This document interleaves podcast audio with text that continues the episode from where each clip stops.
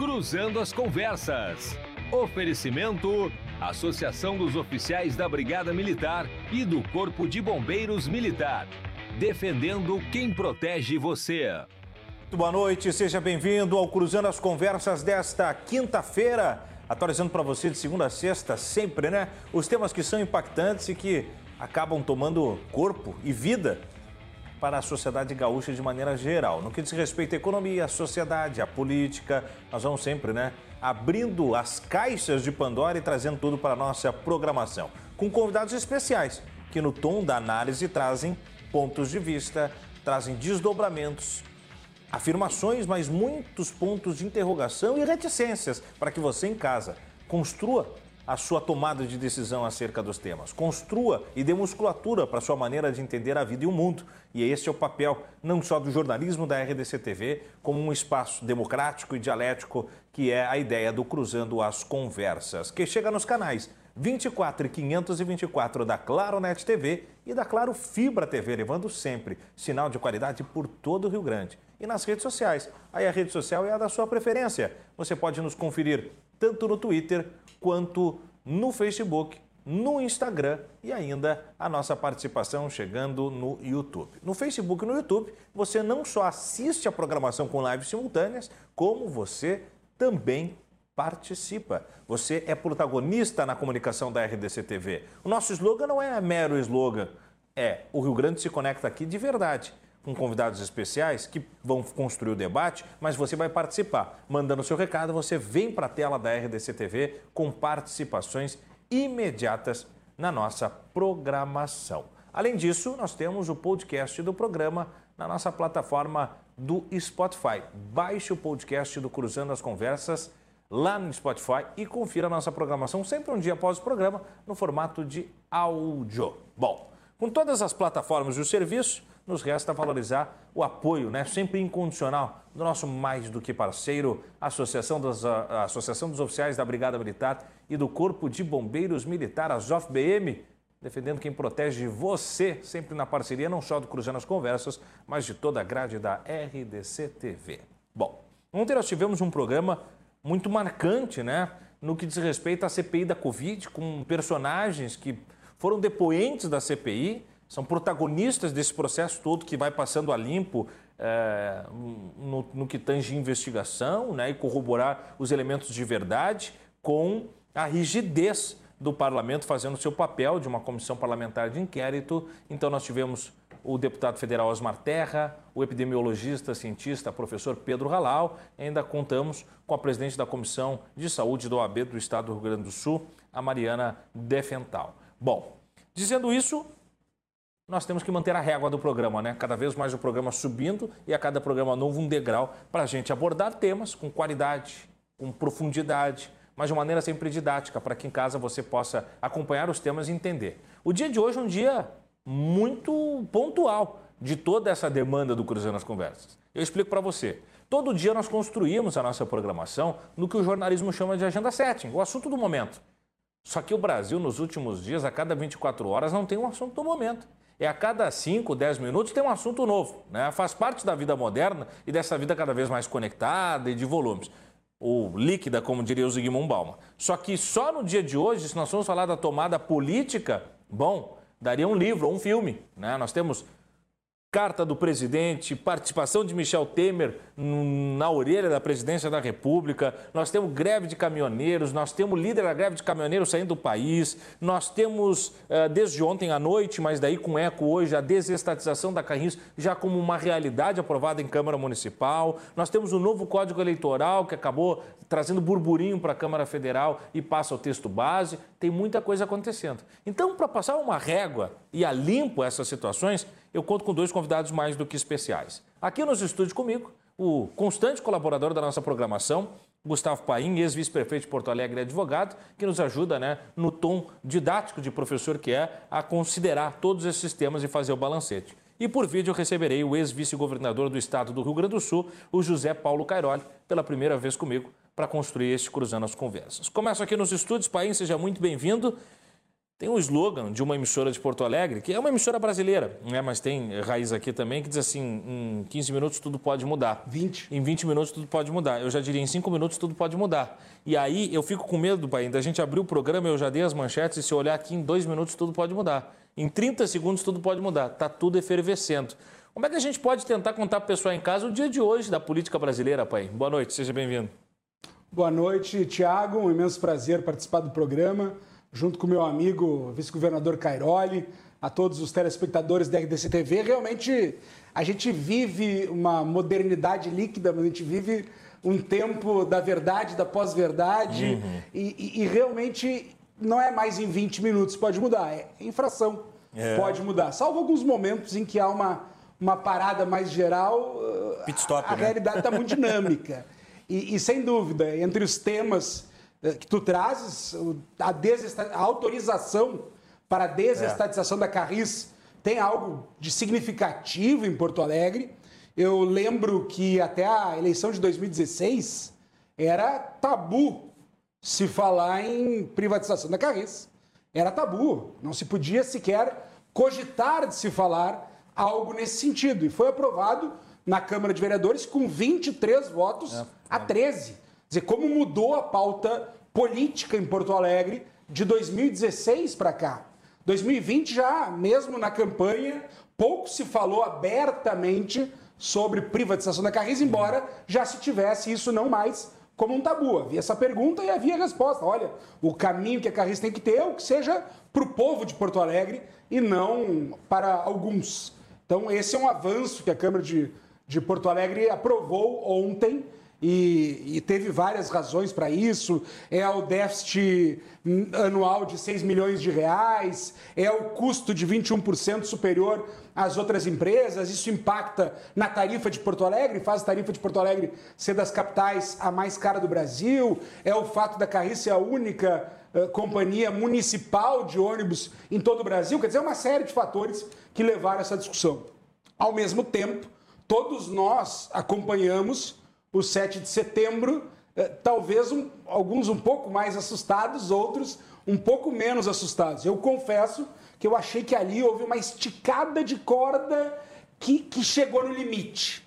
E naquela noite mesmo, quando se ouvia na CNN a entrevista do Kassab, que é do PSD e que conhece muito a política nacional, como poucos, e conhece o Centrão como poucos, falando abertamente: olha, o presidente Bolsonaro está cumprindo toda a receita, toda a cartilha de um impeachment.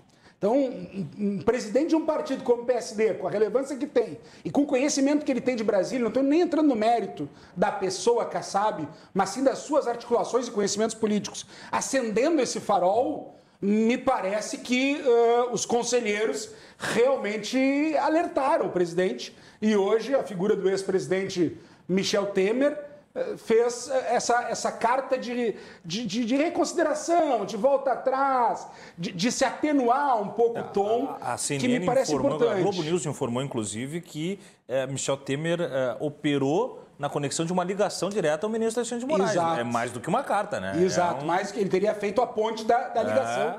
e da conversa. E paralelo a tudo isso, Tiago, hoje nós tivemos a aprovação do substitutivo do substitutivo uh, do, do Código Eleitoral. A última conversa que tivemos, Tiago, foi semana passada. Muito bom, inclusive. E eu falava, olha, são 906 artigos. Pois bem, hoje aprovam Derreteu 898 um artigos.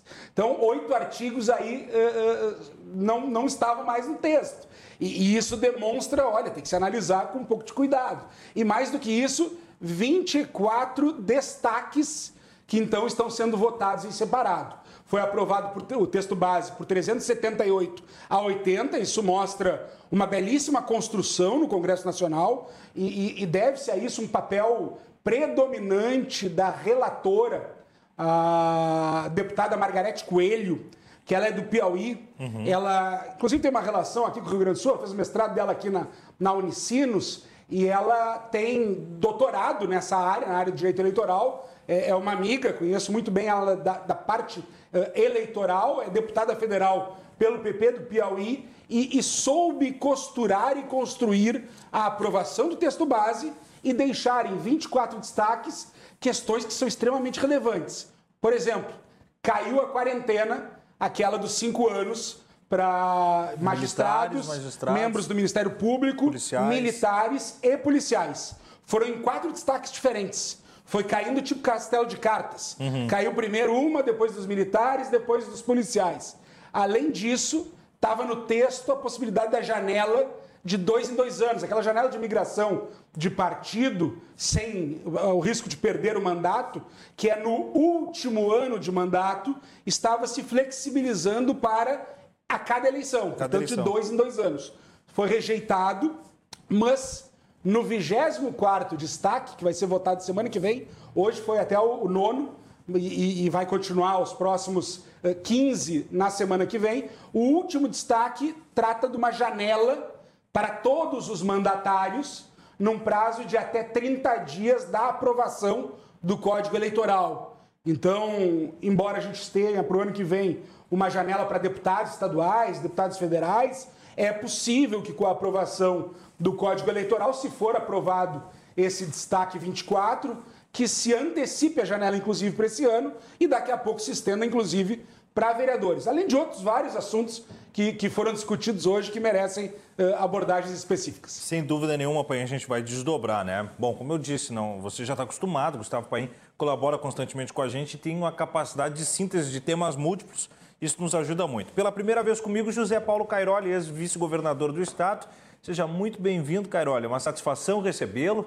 E da mesma demanda, né, nas suas considerações iniciais, tentar a gente operar meio que um mix dos assuntos que vão é, acabar sendo abordados pela gente ao longo do programa. Fique bastante à vontade. Tanto esses aqui que são norteadores apenas, viu, Cairoli? Tanto a Carris, quanto a greve dos caminhoneiros, o dia turbulento das relações diplomáticas da República do Brasil no que tange executivo e judiciário e, é claro, né, o novo Código Eleitoral. Mas se você tiver outra pauta, já coloque aqui na mesa que a gente vai abrir as conversas e cruzar elas em seguida. Seja bem-vindo, Carol.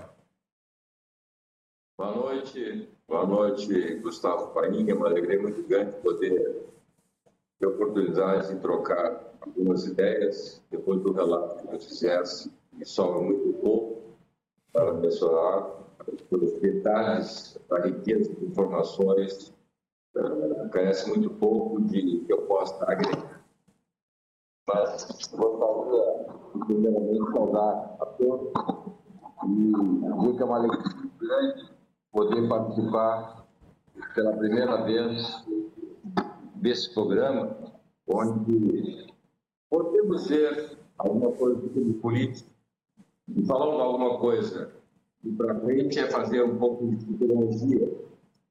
Eu prefiro uh, um pouco mais de equilíbrio. Sei que nós estamos vivendo um momento muito delicado da política do nosso país, muito sensível, quando que nós vemos a sociedade mais participativa. Isso me parece extremamente importante dentro desse processo democrático que nós estamos vivendo. Na minha geração, não se via debates políticos de lado nenhum e hoje nós vemos permeado por todos nós um debate importante de assuntos importantes da nossa política e da nossa economia. Se nós olharmos o que está sendo avançado com relação à privatização ou fechamento da Carris, parece um extrema, extremamente importante, Gustavo, do ponto de vista prefeito, eu sei que tivesse uma, um papel importante na gestão do prefeito Marquesano. Existia na época um desejo e que esse acabou se concretizando nesse momento. E aí não foi, eh, talvez, aquele momento por causa do prefeito em si, mas muito mais por uma vontade política da Câmara de Vereadores, uma pressão política de parte da sociedade, dizendo que nós precisamos ter não estatais, e sim serviços públicos de melhor qualidade. Então, como nós sentimos na nossa época, como governo, que naquela época o debate era muito atritado, muito oposto, houve uma evolução bastante grande nesses últimos anos. Eu acho que o fruto disso está o avanço significativo da privatização da Carris. Então, me parece um assunto muito importante. Em relação a mencionar a greve dos caminhoneiros, que na verdade não é greve, greve aconteceu no nosso governo lá em 2018. Foi uma greve muito firme, muito forte, que nós eh, buscamos encontrar as alternativas para viabilizar basicamente o transporte, eh, a entrega de combustível, e que hoje o que se vê são movimentos em alguns pontos uh, de paralisão, paralisação, nada mais é do que uma vontade é, política de que nós precisamos reestruturar algumas coisas que nos, que nos afligem. E aí não é se a favor do governo Bolsonaro, é contra o governo Bolsonaro. O que eu acho que é um consenso, que é uma interferência muito grande do STF no dia a dia dos poderes. Isso é um questionamento inevitável, independente de qualquer lado, me parece que é o excesso que está ocorrendo, de forma que isso precisa ser organizado. E nada mais é, é correto e justo que se faça nesse momento onde nós estamos questionando uma série de coisas. Com relação aos assuntos uh, vinculados ao que ocorreu nesse dia 7 de setembro, sabemos que teve um excesso de parte do presidente da República, que hoje foi contornado com uma nota e com uma recuperação que é importante para que se dê o equilíbrio necessário para que, para que o país avance. Sem dúvida nenhuma, a economia precisa ter uma política de uma condição mais estabilizada para que o país avance. O país precisa efetivamente avançar. Eu hoje estou aqui na Expo Inter, participo ativamente aqui como produtor na Expo Inter e efetivamente o setor primário, o setor produtivo do nosso país, que tem gerado riqueza e renda, independente das crises políticas e econômicas do nosso país e do nosso Estado. Nós nunca paramos com pandemia, nunca se parou em momento algum, não teve governo que nos segurou, nós continuamos fornecendo alimento na mesa dos brasileiros, na mesa dos gaúchos. Isso é um, é um dado importante e necessário que se faça uma reflexão neste momento. E esse povo, setor primário, é um povo que está extremamente preocupado com os avanços equivocados de segmento ou de poderes constituídos que precisam ser revistos. Precisamos, sim, uma harmonia entre todos os poderes, mas, acima de tudo, uma liderança política e necessária. E me parece que o ex-presidente Temer soube tratar do assunto, foi convocado para essa missão e me parece, vamos ver o que vai acontecer no dia seguinte, que é amanhã, o que, como é que o mercado vai agir ou reagir dentro dessa, dessa notícia de uma recomposição do que o nosso presidente falou lá na, em São Paulo. Então, essas seriam as primeiras informações ou mensagens ou palavras que gostaria de colocar para que a gente possa avançar. E me sinto muita vontade de estar com o Gustavo Paim do outro lado e dizer que qualquer coisa que se faça agora são coisas muito rasas ou muito de um lado ou muito de outro. Nós temos que ter mais grandeza, que nós temos uma coisa muito maior que se chama Brasil, porque nós estamos discutindo 2022. E eu acho que nós precisamos discutir o Brasil. E 2022 passa e o Brasil será, sem dúvida nenhuma, uma grande potência que nós já somos e temos capacidade de cada vez ampliar mais o nosso poder. Se falar na atividade primária, atividade produtiva, ainda temos um avanço expressivo e significativo com pouca ou nenhuma participação do governo. Talvez seja essa o grande questionamento. O governo, sem dúvida nenhuma, mais atrapalha e se o governo não fizer nada, já nos ajuda para que a gente possa efetivamente produzir riqueza e renda para o nosso país. Muito bom. É isso que eu gostaria de Abrimos as nossas falas iniciais, então, José Paulo Cairoli, ex-vice-governador do Rio Grande do Sul. Vai dando complemento às informações que a gente trocava, texto da Daniela Lima no Twitter, repórter da CNN, nota de agora há pouco da assessoria de imprensa do ministro do Gabinete Alexandre de Moraes, diz que é falsa a informação de que o ministro marcou um encontro com o presidente Jair Bolsonaro. Quer dizer, não negou a ligação, mas aquele suposto encontro que teria sido agendado, é, a, a informação não procede. Então, só para a gente atualizar, né? Como eu disse que a cada 30 segundos tudo pode mudar, as coisas vão acontecendo, a gente vai trazendo. O, pai, deixa eu voltar de, dentro de algumas coisas aqui. É, um dos tópicos que a gente mais dobrou na nossa conversa, eu, você e o Caetano Lopumo, sobre o novo Código Eleitoral, e falamos sobre reformas políticas, foi justamente essa coisa da quarentena de policiais, magistrados, parlamentares, é, é, policiais e militares, né? promotores. E eu confesso que na hora ali a gente estava falando e eu tinha uma opinião mais, não bem acabada ainda, mas inclinada a considerar a quarentena algo positivo. Ao longo do tempo, depois que a gente conversou e ouvindo vocês e refletindo sobre a pauta e estudando um pouco mais, eu acho que eu revesti a minha opinião, né, com outras matizes, porque se pensar no sufrágio não só como direito eleitoral, mas também um direito de candidatura, é, por que, que ficariam reprimidas algumas funções? Então, eu gostaria que a gente começasse por aí a abordar esse novo código. Por que, que era uma boa ideia? Porque as manchetes hoje são essas. É aprovado o texto base, mas a quarentena caiu, como se fosse assim uma derrota do novo código a queda da quarentena. Mas por que, que seria certo ter essa quarentena ou ela caiu porque realmente não era algo adequado? Acho que uma questão não, talvez não de a única resposta correta, uhum. e sim ponderar valores em, em, discussão.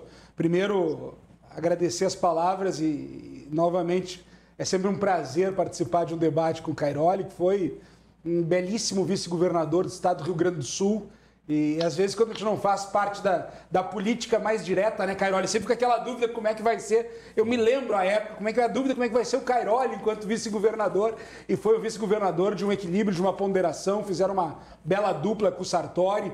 E é um pouco que a gente falava. O governo Sartori Cairoli fez o início das mudanças que culminou com privatização do CE, com autorização de privatização da Corsã, com reforma da Previdência, tanto no governo Sartori, Cairoli, como Eduardo e, e Ranolfo. Da mesma maneira aqui, acho que a gente contribuiu muito uhum. no mandato anterior para tirar alguns estigmas de algumas pautas e isso permitiu que neste mandato o governo Melo Ricardo tivesse melhores condições de aprovar algumas pautas que me pareciam já tão lógicas, racionais e evidentes, mas que a política não permitia que avançasse. Agora se deu esse passo. Em relação à quarentena, é, ela foi muito discutida, uhum. porque a primeira questão que se teve foi: com o novo Código Eleitoral, Moro não poderá ser candidato se estigmatizou isso como também, se né? fosse é. uma lei com nome e sobrenome. É. E nós sabemos que a lei ela é abstrata.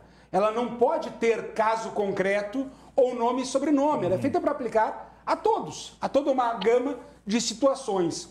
Quando ela dá nome e sobrenome, não digo que o projeto tinha essa intenção, uhum. mas quando a imprensa ou alguns órgãos de imprensa fazem essa relação, significa, opa, é possível se ter essa interpretação. Uhum. E aí se acende um alerta, tem algo errado nessa discussão. E tanto que isso avançou e se demonstrou que não era esse o objetivo, que o projeto que foi a votação hoje, sem os destaques, já era a quarentena valendo a partir das eleições de 26. Já pulava. Então já não aplicava para a eleição de 22, já retirava esse, esse, esse, é, toda essa dúvida que se tinha uhum. em relação a alguém especificamente para a eleição de 22. Já ia para 26. Uhum. Uh, e aí se discutiu em cinco ou seis destaques, Thiago. Uhum. O primeiro deles foi rejeitado, manteve-se a quarentena. O segundo deles foi rejeitado, manteve-se a quarentena.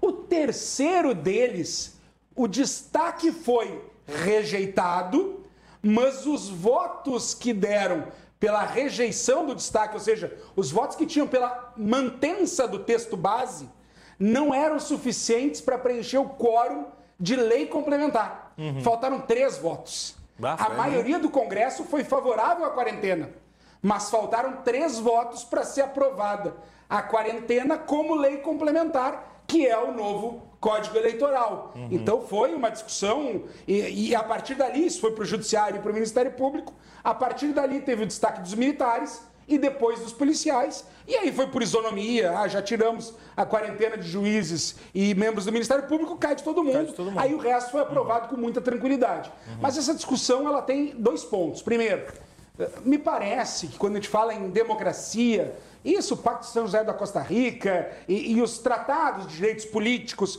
direito político como um direito fundamental, dizem que mais democrático é o Estado, quanto mais ampla é a participação. Uhum. Se nós formos analisar em termos de direito de votar, capacidade eleitoral ativa, tirando a idade, ou seja, adultos, a gente não tem praticamente eh, restrição, salvo uma suspensão ou cassação de direitos políticos, que é por razões muito pontuais. Claro. Então, o amplo espectro dos cidadãos brasileiros podem votar. Quanto ao direito de ser votado, tem algumas outras limitações. Alguma de idade, imagina presidente da República, senador, 35 anos. Bom, vereador, 18 anos. Então, uh, tem, tem questões de, de, de, idade de acordo com, entre aspas, uma maior uh, maturidade claro. para o cargo que vai e, ocupar. E, e, por experimentação também da por vida pública, né? Exato. E aí nós temos as inelegibilidades, uhum. que é muito ligado a não ter abuso de poder, uhum. não utilizar de um cargo, por isso o afastamento, uh, a necessidade de exoneração de um secretário para concorrer, a questão de desincompatibilizações. E aí se criou para juízes, promotores, militares e policiais uma desincompatibilização, uhum. que seria um afastamento para poder concorrer, cujo afastamento máximo que nós temos na lei hoje é de seis meses, uhum. sob uma roupagem de inelegibilidade. Quer dizer, não existe inelegibilidade para advogado, inelegibilidade para médico, Enfermeiro, inelegibilidade para nenhuma profissão. É. Aí, de repente, para umas, por serem carreira de Estado, se cria. Então, ah, é carreira de Estado. Um, um juiz daqui a pouco condena um prefeito e no mês seguinte está concorrendo ao cargo Sim. de prefeito. Bom, isso também. Então, aqui tem muitos aspectos a serem ponderados. Eu, particularmente, entendo que seria possível se estabelecer uma quarentena. Não de cinco anos. Cinco anos não me parece nem um pouco razoável. E mais, jamais pegando para o passado. Isso só pode valer sempre para o futuro. A lei não pode retroagir uhum. sob pena de insegurança jurídica. É aquela famosa frase: no Brasil até o passado é incerto. não, o passado não pode ser incerto. Então ela teria que ser para o futuro. Uhum. E não poderia ser nesse período tal qual estabelecido. Então, me parece que se tivesse no texto uma discussão de três anos, eu não sei se não tinha sido aprovado. Mas sabe, é, é, daí nesse, nesse quesito, né? Se, gostaria... se, por favor, Carol favor. Gostaria de contribuir um pouco, Gustavo. Gustavo tem conhecimento bastante profundo uh, de todas essas leis, mas eu vou mais no cerne do conceito que eu acho. O grande problema das reformas políticas do nosso país que são casuísmos. Se pensa primeiro nas pessoas e depois se criam as regras. Isso me parece um equívoco que, que o prefeito pode ter 20 anos e o senador tem que ter 35? Um tem mais, um tem mais poder que o outro? Por que, que um governador pode ter 30 anos? Então, eu, eu não entendo, uh, meu caro pai, que essas leis que vão sendo feitas a cada dois anos vão se mudando, e cada dois anos nós temos uma eleição, para poder fazer os ajustes e conveniências dos partidos políticos. Um país que tem mais de 40 partidos políticos, que tem na, na Câmara dos Vereadores de Porto Alegre 18 partidos, não pode falar em democracia. Nós não podemos ter uma democracia com essa quantidade de partidos e achar que nós vamos conviver com isso passivamente. Nós, olha, tem coligação, olha, tem federação, olha, não sei o quê. Cada momento é um momento por conveniência dos donos dos partidos. Está na hora de dar um basta nesses partidos que têm dono. Nós temos que criar doutrinas em três ou quatro ou dois partidos e, a partir daí, nós criarmos uma estrutura política que seja factível com a democracia moderna que nós, que a sociedade exige. Chega de nós fazer acomodações políticas para atender benefícios de segmentos para conveniências de apoiar, eh, apoiar governos. E como nós podemos, num país que tenha 40 partidos ou 30 partidos, governar se não for fazendo concessões? Então, nós elegemos um presidente que não tem poder, elegemos um governador que não tem poder, porque depende da mão da Assembleia, da mão do Congresso, no meio de todos os partidos. Então, o que eu acho que precisa, o país urge numa reforma política profunda e que não mude no 22, que mude lá adiante, mas que a gente vê um horizonte de mudança, de uma mudança séria e que não é para beneficiar um segmento A ou um segmento B. Nós precisamos urgente de uma reforma administrativa que não resolva 2021 ou 2022, mas que vê um horizonte para mais à frente. Se não for dessa forma, nós vamos estar fazendo somente arranjos. E quanto mais se faz arranjos na democracia, mais monstro se cria e não se busca o equilíbrio. O Estado quebrou. A sociedade não suporta mais pagar essa conta. Essa conta é impagável. Então, aumentando mais impostos também não, não resolve. Então, tem que se retomar e se reestruturar o que efetivamente nós queremos no nosso país. Nós queremos um, um, um Estado inchado, um Estado ineficiente, ou queremos uma sociedade que possa efetivamente avançar dentro desse processo? Para mim, Gustavo, nós precisamos tratar da origem, e nós estamos falando muito das causas e acomodando o que, que nós devemos fazer com o partido A, o partido B, criar federações, é, não diminuir alguma coisa, porque lá adianta vamos precisar do voto do A, do voto B ou do voto C.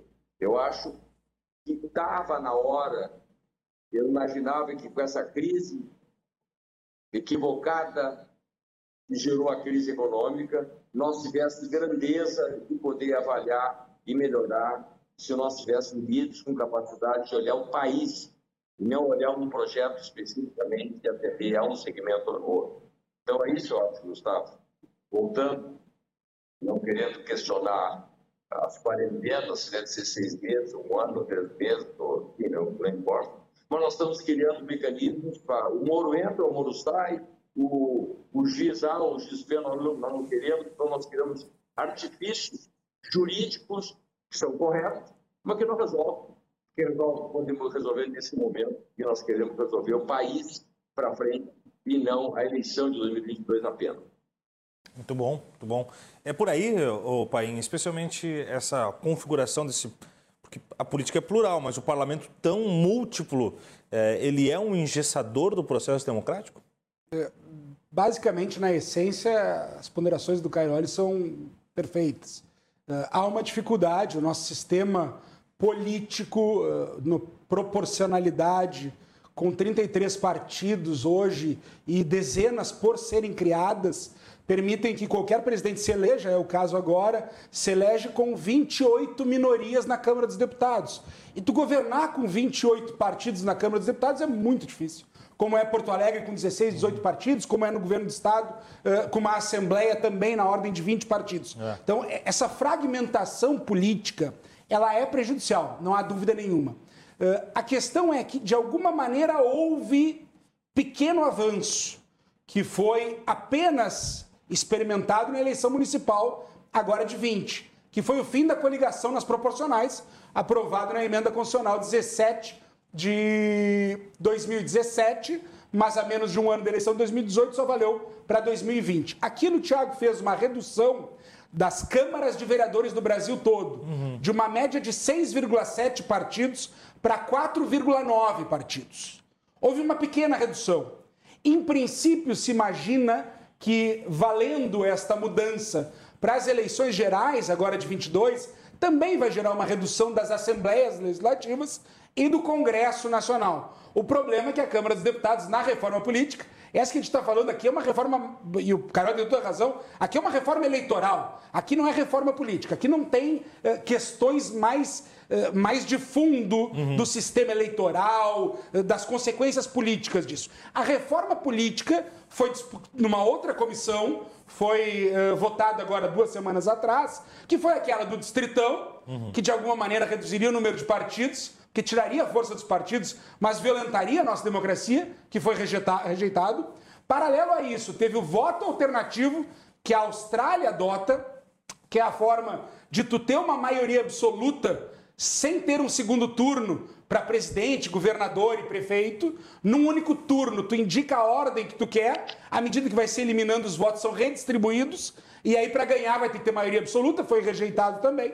E o terceiro ponto era a volta da coligação nas proporcionais. Que se estava fazendo algo positivo, esse talvez seja o grande problema. E o Caroli eh, salienta muito isso. Quer dizer, se a coisa está dando certo, parece que se quer, casuisticamente, mudar, porque atingiu alguns interesses. E aí se aprovou na Câmara dos Deputados a volta da coligação não proporcional. Quer dizer, o avanço que a gente teve em 2017 caiu agora. Quer dizer, caiu não, porque vai para o Senado e, em princípio, parece que no Senado não tem uh, trânsito para isso.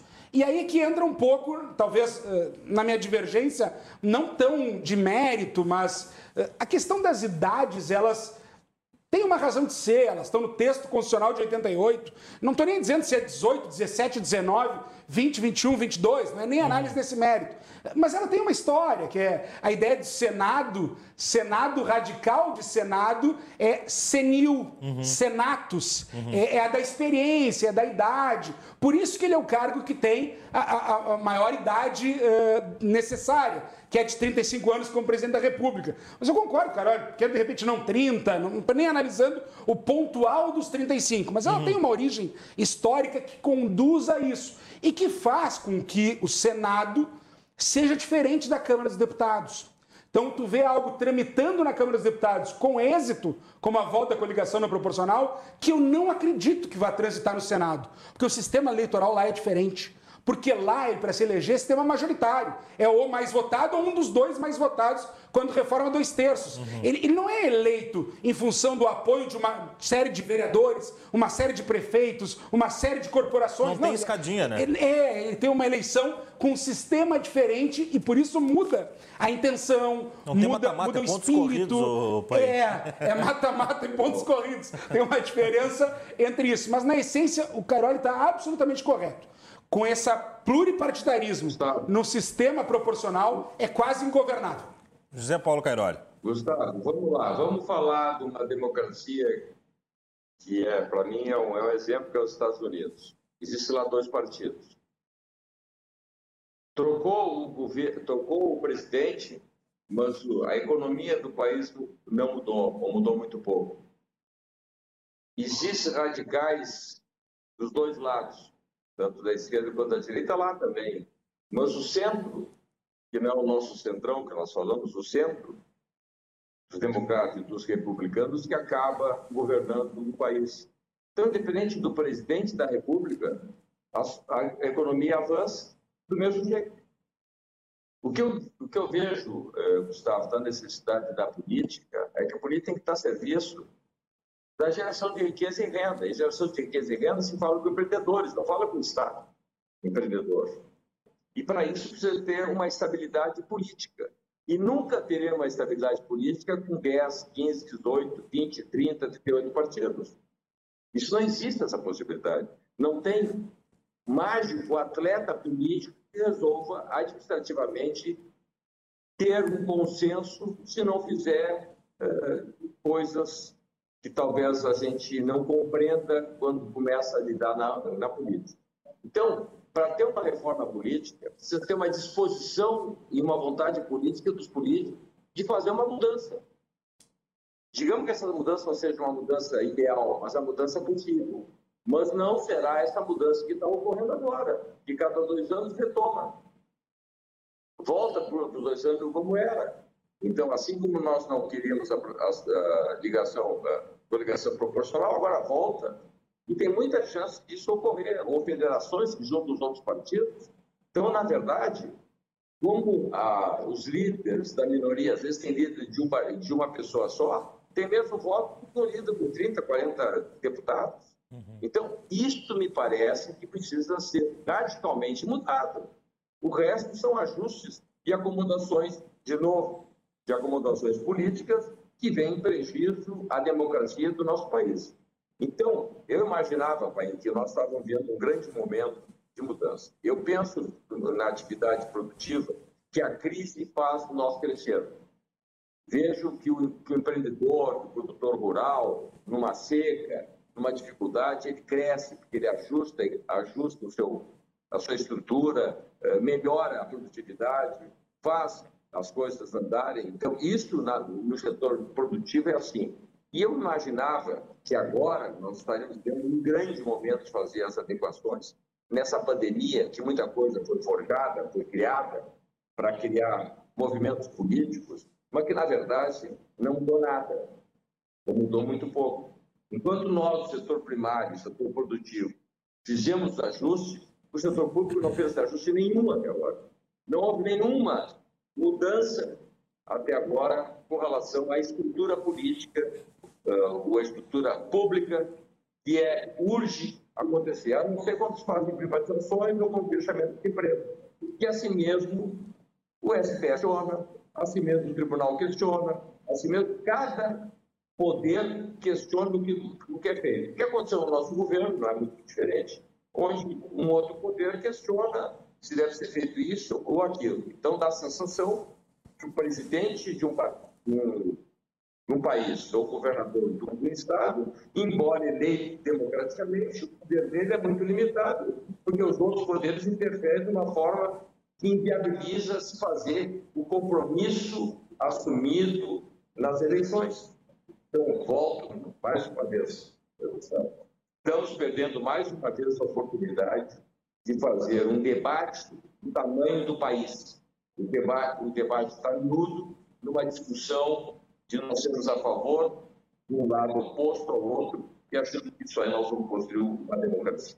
Sabemos que os dois lados erram, mas sabemos que nós também, como sociedade, não estamos sabendo entender esse momento político importante que estamos vivendo no nosso país. Momento significativo que urge que nós tenhamos mais equilíbrio, que sermos menos emocional, que sermos menos raso para entender o que efetivamente nós precisamos como avanço uh, de um país que se entende para uma melhora para as nossas democracias.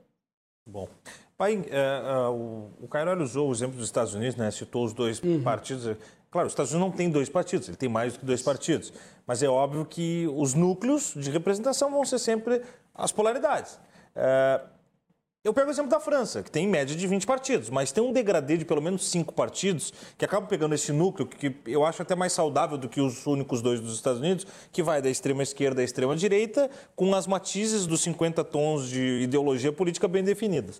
Uh, se o Brasil reduzir esse número de partidos, como parece ser algo que tem o seu, vamos dizer assim, o seu fundo saudável, também não arrisca a polarizar cada vez mais?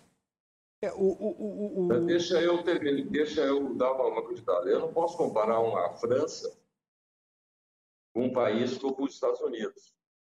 Tá? Então, se nós fizermos na política de um país, uma democracia que não é um país que tem um desenvolvimento, um crescimento fantástico. Né? Então, acho que a comparação não me parece muito adequada. Tá? Me permite utilizar a franqueza dentro desse processo. Mas deixa o país falar. Mas é que eu entro mais num outro ponto, assim, Cairoli. Acho que a análise do Cairoli, a primeira parte, ela chega bem clara na consequência de um caminho para bipartidarismo nos Estados Unidos e, com isso, menos extremos e, e, e uma lógica e um caminho do Brasil de um pluripartidarismo e com uma ingovernabilidade.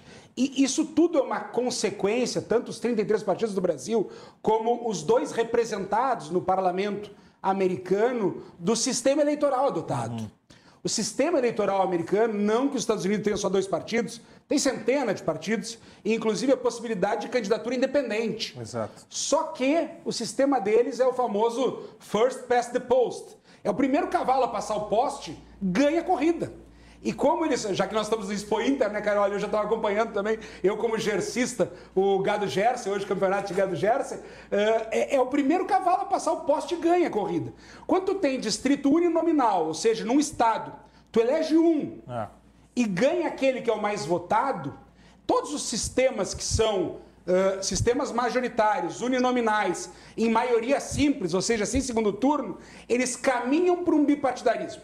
Uhum. A tendência é que eles tenham dois partidos. Podem ter três, mas a tendência deles é dois partidos. Quando tu caminha, que nem no Brasil, para um sistema proporcional, num presidencialismo, com pluripartidarismo e sem maiores restrições a tu poder participar da disputa, tu tende a fragmentar muito o parlamento. Uhum. E aí tu tem os intervalos. A Alemanha da mesma maneira. A Alemanha tu vai ver no parlamento três, quatro representados. Isso. Inglaterra da mesma maneira. Tu vai ver três, quatro representados. França da mesma maneira. Tu vai ver três, quatro representados. Não que tenham só três, quatro partidos. Sim. Mas tu tem sistemas eleitorais, e isso é da essência do sistema eleitoral. Sistema majoritário, formar maioria.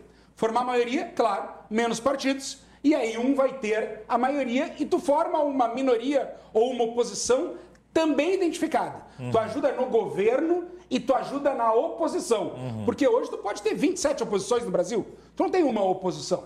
Tu não tem um governo, tu não tem uma oposição. Uh, e, e, tudo isso vai regrando de sistema proporcional diferente. Aí entra um pouco na lógica que tu falou, Tiago. Sistema proporcional ele tenta melhor representar os diferentes espectros da sociedade que aí numa sociedade como o Brasil podem realmente ser plurais. Não para 33 partidos, não tem dúvida nenhuma. Eu acho que o fim da coligação não proporcional, a cláusula de barreira, que finalmente ingressou, já teve no passado, era 5%, uhum. o STF considerou inconstitucional, nisso que o Cairoli fala do judiciário se meter muito no aspecto político. É. Agora fizeram uma que vai até 3%.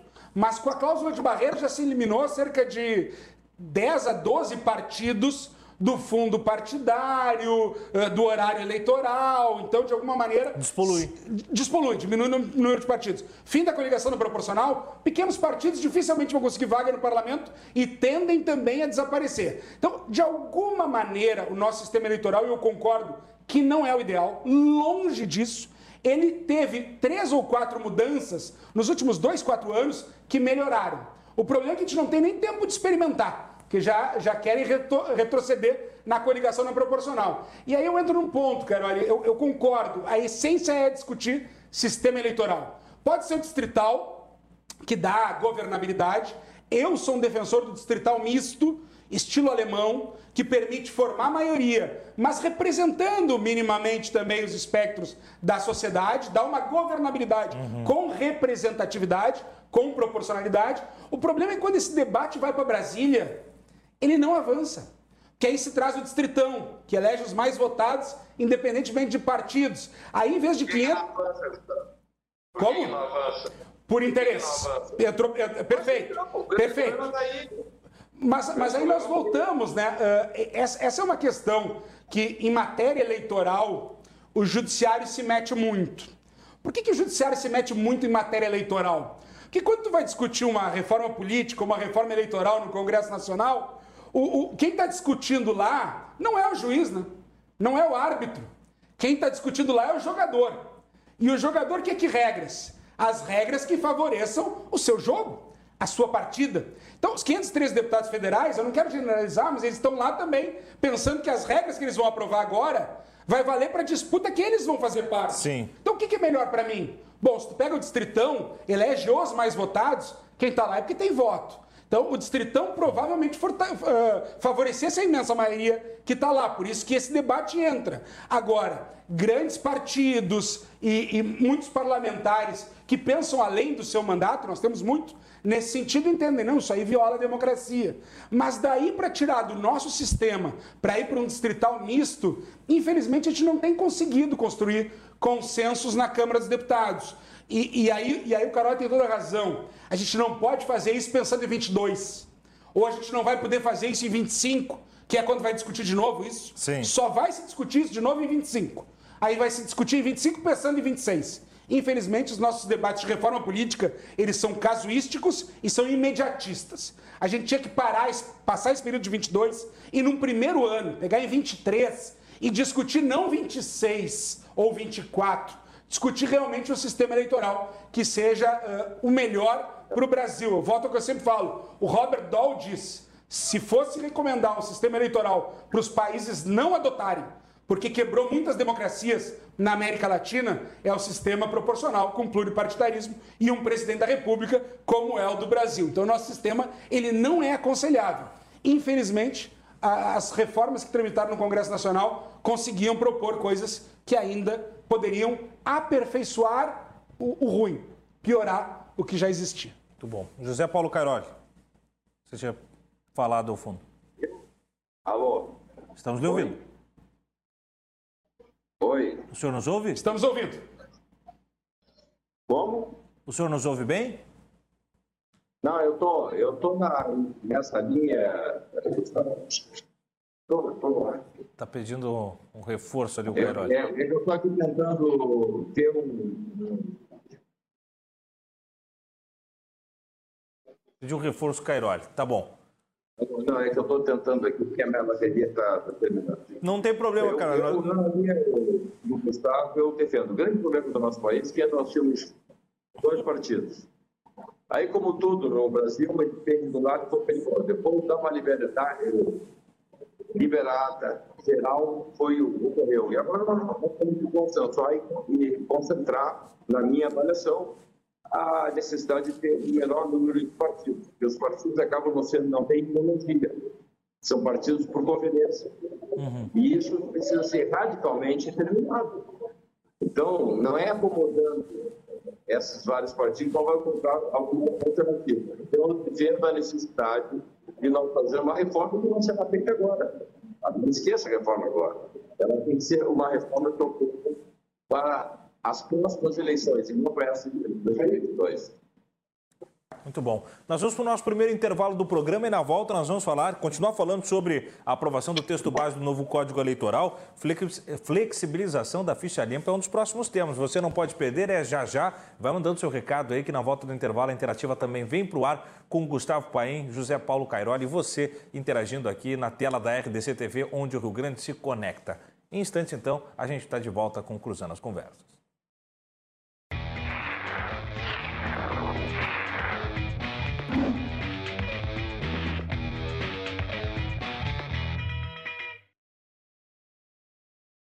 Vamos juntos reduzir o número de suicídios? Então perceba os sinais.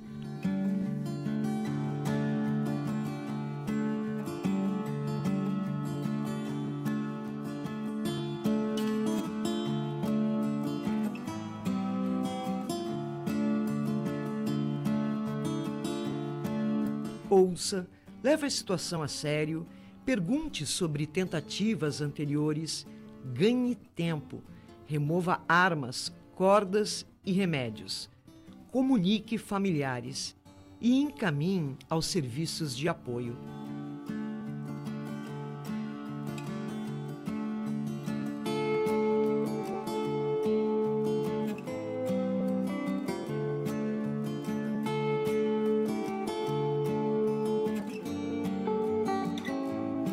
Azof BM, defendendo quem protege você.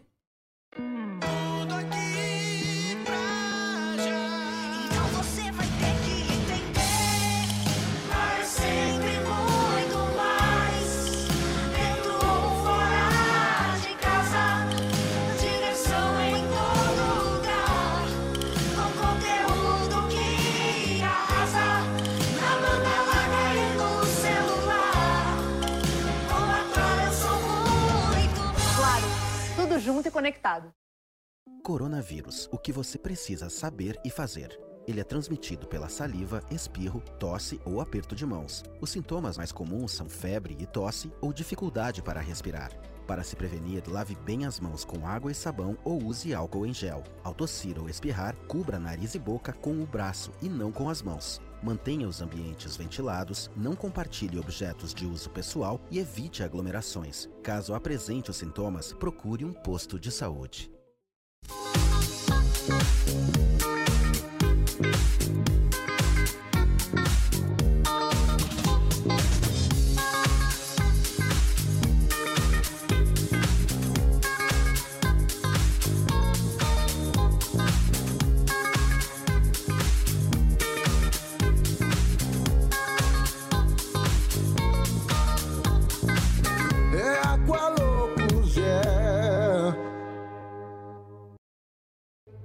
RDC TV mostra para ti tudo o que acontece na maior feira agropecuária da América Latina.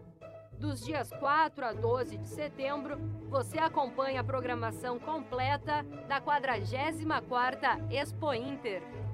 Destaques do mundo agro, o melhor da genética das raças, o universo dos investidores e dos criadores. Todo o panorama do agronegócio no Rio Grande do Sul, no Brasil e no mundo. Direto do Parque Assis Brasil, em esteio para a tua tela, nos canais 24 e 524 da Claro Net TV e pelas redes sociais da tua preferência. RDC TV, o Rio Grande se conecta aqui.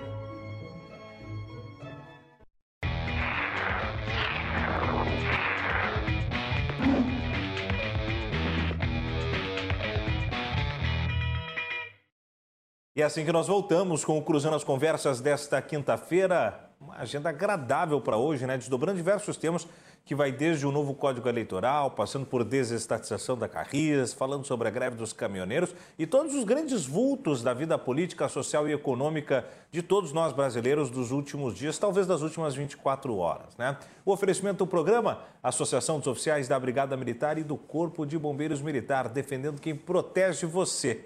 E lembrando que você nos confere através dos canais 24 e 524 da Claro Net TV e da Claro Fibra TV, estendendo sinal de qualidade por todo o Rio Grande. E nas redes sociais, afinal de contas, a rede digital de comunicação, a RDC TV, está em todas as plataformas. Você acompanha na que você preferir, né? Instagram, Twitter, Facebook, o YouTube e ainda o podcast do programa no Spotify. Recebo nos estúdios o ex-vice-prefeito de Porto Alegre, Gustavo Paim, e por vídeo o ex-vice-governador do estado do Rio Grande do Sul, José Paulo Cairoli, fala conosco direto da Expo Inter. Esse é um outro tema que a gente poderia, eh, antes do final do programa, tentar buscar, Paim, que é um pouco, né, num, num panorama da, da Expo Inter, vou falar com o Cairoli, que está por lá e tal, né? Mas eu queria chegar nesse ponto, né? Eu vou pedir licença para ler um texto, a produção me mandou aqui, né? É, sobre a flexibilização da lei da ficha limpa. O texto da Agência Brasil diz o seguinte, matéria de hoje. O novo Código Eleitoral ainda estabelece o limite de oito anos para a perda dos direitos políticos com base na lei da ficha limpa. Hoje o tempo pode ser maior em virtude de judicialização. O projeto ainda determina que os votos. Ah, daí vem uma outra parte aqui, né, da questão do fundo eleitoral. Eu vou guardar. Fiquemos aqui. O que, que acontece com a ficha limpa a partir desse novo código? É que isso, isso é uma discussão interessante. Dois uhum. pontos. Primeiro, o limite de inelegibilidade de oito anos. E eu volto a dizer isso, se formos pensar em direito penal, uhum. em cumprimento de pena, o limite de uma pena no Brasil é de 30 anos. Uhum não significa que o sujeito não possa ser condenado a 100, 200, 300 anos. Mas vai Pode, cumprir o máximo. Mas ele né? vai cumprir o máximo de 30 anos. A lei das inelegibilidades, ela acabou prevendo a possibilidade de tu ter uma inelegibilidade superior a 30 anos. Uma inelegibilidade superior à pena restritiva da liberdade maior que se tem no Brasil. Porque é. ela tinha. Se o Brasil tivesse pena de morte, superou a pena de morte. Seria, poderia superar, poderia pegar, porque ali trabalhava toda a questão uh, da, da decisão em órgão, em grau colegiado, uhum. em órgão colegiado.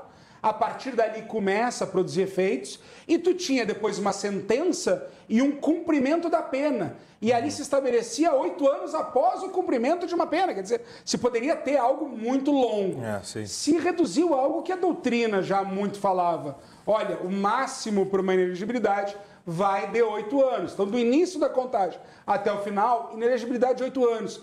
Que não é pouca coisa, Tiago. É. é. A Lei Complementar 6490, a Lei Complementar 64 de 1990, que é a Lei das Inelegibilidades, lembrando que isso vem a partir da Constituição. A Constituição diz, no artigo 14, parágrafo 9, que uma lei complementar, de acordo com a moralidade, coibir abuso de, abuso de poder, análise de vida pregressa, vai estabelecer uma lei que uh, gere que preveja inelegibilidades. A lei original é a 64 de 90, uhum. Constituição de 88. Ela previa inelegibilidade de três anos.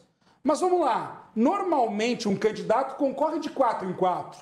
Um deputado, que concorreu em 18, vai concorrer em 22. Uhum. Então, ele podia ser condenado em 18, tinha uma inelegibilidade de três anos, terminava em 21 pleito. e 22 ele concorria. Uhum. Era uma inelegibilidade de faz de conta. Nula. Nula. Não servia para nada, era para inglês ver. Hoje não. Hoje tu tem oito anos. Tá inelegível para síndico daí, porque é, não tem eleição nesse Oito anos tu tá, assim, era só se fosse na intermediária. Oito anos tu tá inelegível para dois ciclos. Uhum. Isso no mundo que a gente vive, oito anos inelegível, o sujeito concorrer, quem sabe, 12 anos depois, que seria o terceiro ciclo de quatro em quatro anos, bom, talvez ninguém se lembre quem é o sujeito. É. Tem um... Então, oito anos me parece absolutamente razoável. E uma coisa que tinha no projeto do código e que hoje, num, num destaque, foi alterado, era a inelegibilidade da linha K eu sei que estou falando meio com eleitoralistas, uhum. mas era aquela que foi criada com a lei da ficha limpa, lei complementar 135 de 2010, que estabelecia que aqueles que, mandatários, tivessem contra si, o sujeito se elegeu deputado federal, senador, prefeito, governador, tem contra si um, um, um questionamento, uhum. um quebra de decoro no Congresso, uhum. com uma ação uh, de quebra de decoro que poderia gerar a cassação dele uh, no mandato. Uhum. O sujeito, antigamente, foi o que aconteceu em 2002, teve uh, um senador famoso que ele tinha um processo de cassação dele, não sei se seria cassado, mas era 2001 isso, 2002 tinha eleição. Ele renunciou em 2001, porque sabia que tinha eleição em 2002. Concorreu em 2002 e se elegeu. A lei, da ficha, a lei da ficha limpa trabalhou o seguinte sentido. No momento que tem um processo que pode caçar o teu mandato, se tu renunciar, tu tá inelegível. Uhum. Até o final do teu mandato e a partir dali mais oito anos. Sim. Essa linha K era tirada no projeto original. Mas hoje o destaque aprovado voltou com essa linha. Então, alguém que tenha num parlamento, vamos imaginar, uma ação de quebra de decoro, uma uhum. cassação no parlamento, eh, se renunciar hoje, e, inclusive com a aprovação do novo Código Eleitoral, vai continuar sendo inelegível até o final do seu mandato. Alguém que tem mandato até o final de 22, por exemplo, até o final de 22 e a partir daí mais oito anos, ou seja, até 2030. Então, essa flexibilização caiu. A única que se fala como flexibilização é esse prazo de inelegibilidade que realmente poderia ser nem um pouco razoável. E que me parece que oito anos não é uma flexibilização a favor uh, de malversação, Sim. de políticos desonestos, não. Oito anos de inelegibilidade é extremamente efetivo. É, é a, a lei, ela ela tem que ter o caráter corretivo, né? E não só sancional. Eu, eu Inclusive, que... a, lei, a, a, questão da prisão tem isso, a ideia de ressocialização. Exato, exato. E, e, e parece que no direito eleitoral se proibia o sujeito de exercer uh, qualquer cargo uh, eletivo posteriormente. E isso tem um limite de tempo. Também, com base no texto, eu, eu peço licença por estou lendo aqui, né, a cabeça baixa aqui, o projeto também alterou uh, as regras de fidelidade partidária, estendendo para governadores, prefeitos e presidentes a obrigação de permanecer na legenda após a eleição. Eu vou te fazer duas em uma nessa, Paim. O cenário disso, né? E a situação, por exemplo, do atual presidente. O Bolsonaro ainda não tem partido é, naturalmente está fazendo seus namoros à escondida para ver para que lado cai. É, qual é o limite do Bolsonaro para anunciar o seu novo partido para poder concorrer? Né? E o quanto isso aqui é saudável e o quanto isso daqui um pouco mais uh, tem fragilidades também na, na relação do direito político do sujeito? Hoje, as condições de elegibilidade, digamos que envolvem o maior período de tempo, é filiação partidária e domicílio eleitoral. Uhum. Então, o sujeito, para concorrer, ele tem que estar filiado num partido pelo menos seis meses antes da eleição. Então, eleição em 3 de outubro de 2022, ele tem que estar filiado até 3 de abril de 2022. Então, seis meses antes da eleição é o limite para o presidente Bolsonaro escolher um partido para por ele poder concorrer. O segundo ponto é a fidelidade partidária, que tem muita discussão ainda. Tem muita questão, inclusive, aqui nos destaques. A fidelidade partidária, esse é o primeiro ponto. Ela tem um aspecto, não é nosso, tem inúmeros países que seguem esta lógica de discussão se o mandato pertence ao partido ou ao parlamentar. Essa é uma discussão histórica. Aliás, essa é a origem da da democracia representativa. Uhum. Se considera realmente o surgimento da democracia representativa ali as constituições americana e francesa, após as revoluções americana e francesa, uhum. final dos 1700. Mas cerca de quase um século antes, tu já começava. E o primeiro deles é um discurso do, do, do, do Burke aos eleitores de Bristol, nos Estados Unidos, em que ele dizia: quem está aqui uh, está para representar uh, toda a nação, e não apenas os seus eleitores, e não apenas os seus representantes. Então, essa é a origem da democracia representativa, de que o sujeito está lá não para representar os seus eleitores, mas para representar a nação uhum. como um todo. E essa discussão, então, se tem. Bom, ele não está ali para eleger, para fazer o que ele bem entender. Ele tem um compromisso. E aí se discute a questão envolvendo o mandato pertence ao partido ou ao parlamentar eleito. A Constituição de 88 discutiu isso, Tiago. Uhum. A Constituição de 88 discutiu em inúmeras comissões. E, quando estabeleceu as, os, os casos de perda de mandato, não estabeleceu a mudança de partido porque expressamente rejeitou nas comissões. Então não era aquilo que muitos falavam no silêncio ou na omissão da lei, o, o TSE e depois o STF, em 2006 em 2007, com a resolução da fidelidade partidária, complementaram aquela lacuna, comataram aquela lacuna. Não, o Constituinte discutiu e disse que não queria aquilo. Uhum. E mesmo assim houve, por decisão do Poder Judiciário, uma interferência nisso e se criou a fidelidade partidária. Eu não sou contra a fidelidade partidária. Agora, a fidelidade partidária no Brasil se justifica no sistema proporcional, em que primeiro eu voto no partido e depois eu indico o candidato. Porque o número de votos que um partido tem vai dar o tamanho da bancada que ele vai fazer.